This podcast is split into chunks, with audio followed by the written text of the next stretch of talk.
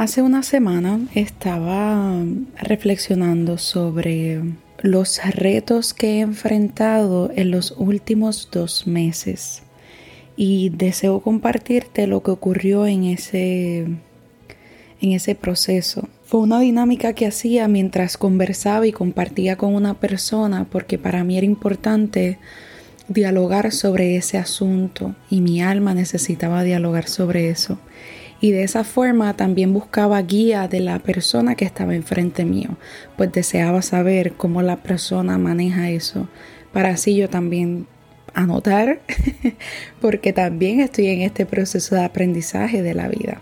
Para mí conversaciones así bien profundas son bien importantes con los seres humanos que están a mi alrededor, ya sea porque sean familia, familia extendida, familia genética, conocidos, you name it. Así que comienzo y le pregunto a la persona qué retos había confrontado en los últimos dos meses y qué había hecho para poder manejarlos. Y luego entonces me tocó a mí, porque volvemos, una relación interpersonal conlleva un compromiso y a que si tú dialogas con alguien es importante dar tu respuesta. Así que estoy en esta y fue bien intenso. No admito, admito que sí tuve emociones intensas, se me zafó una que otra lágrima, porque abrir mis emociones y mi ser de esa forma no, había, no me había permitido tener esa experiencia por mucho tiempo. Y mientras estaba analizando esos retos, iba verificando qué me había ayudado a poder sobrevivir ese, ese gran tiempo.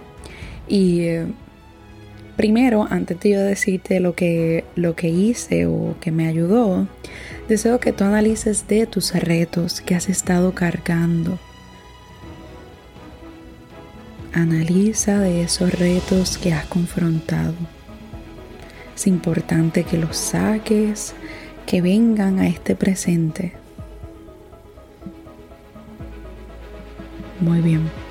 Si ya los identificaste, deseo compartirte que me ayudó. Y primero que nada, el llevar mi bitácora diaria, o mejor dicho, mi diario, es para mí sumamente importante. Puede parecer ridículo o algo que cuando uno es adulto no debería hacer.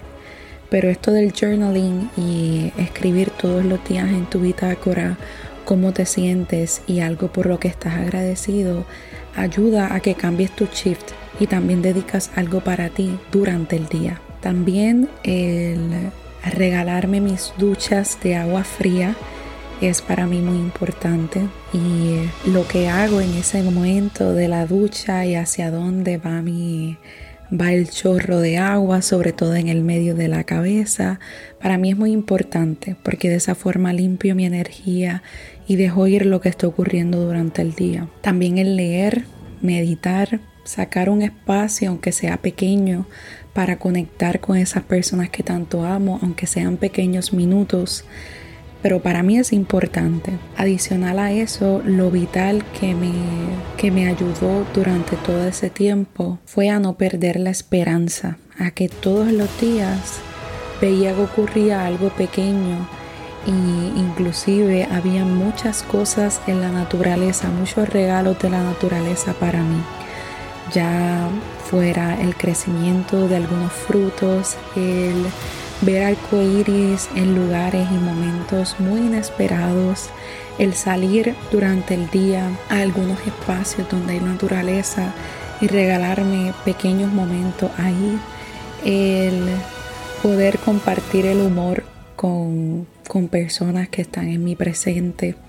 El beber un café para mí es importante. Un café, dos onzas al día de café bien negro con leche de avena y muchas especias. Eso es algo que para mí es bien importante. Al igual que también beber té en las mañanas es muy muy importante para mí porque me, me permite comenzar con con mucha más calma y más pues si es camomila, tulsi, menta, especias, jengibre, limón, ashwagandha, todas estas son plantas, romero, orégano, que nos brindan un, un bienestar mental y adicional a nuestro cuerpo le encantan las cosas calientes porque eso ayuda a que nos recarguemos como seres humanos. Así que todo esto me iba aportando y pueden ver cómo aunque yo estaba presentando mis retos y el que los comparta aquí no significa que no han terminado porque ahora es que viene lo bueno, ahora es que viene lo más fuerte. Pero lo sobreviví con todos esos elementos que te he compartido y sé que me están faltando más. También ahora acabo de recordar uno, los videojuegos. Es algo que también comparto con mi grupo más cercano. Y eh, como pueden ver, son varias, varias estrategias que utilizo. El, también recordé otra, el estar con mis gatos, con mis mascotas, el recibir cariño de ellas es otra cosa. Me permiten desconectarme y recordarme por qué estoy aquí, Así que me conectan con ese ser africano, africano y ese ser primitivo que llevo dentro. Así que pueden ver que he compartido demasiados. Y si nos ponemos a escribirlo son casi 20, 30 cosas que hago para poder sentir bienestar. Pero esto no significa que los hice todos los días todas estas cosas, sino que algún día pues eran dos o tres o cuatro o cinco o seis, ya en el otro día eran otros y así sucesivamente. Y no olvides el recordar que ante tus retos es importante saber que tú también mereces descansar y que hay momentos donde te vas a regalar 10, 11, 12 horas de sueño como me ha ocurrido en otros momentos solo me puedo recargar, regalar una hora o dos horas, pero eso es parte de mi proceso y así yo lo decido vivir. Pero no olvides eso también, que tú también mereces tu descanso y el también reforzar e invertir en todo tu cuidado que si tienes alguna duda de cómo puedes hacerlo online y en las redes sociales hay mucha retroalimentación de qué cosas o ideas puedes utilizar para tu autocuidado, pero también que sea uno realista. E igualmente hay un episodio que se llama autocuidado que lo puedes verificar y también te puedes nutrir del mismo.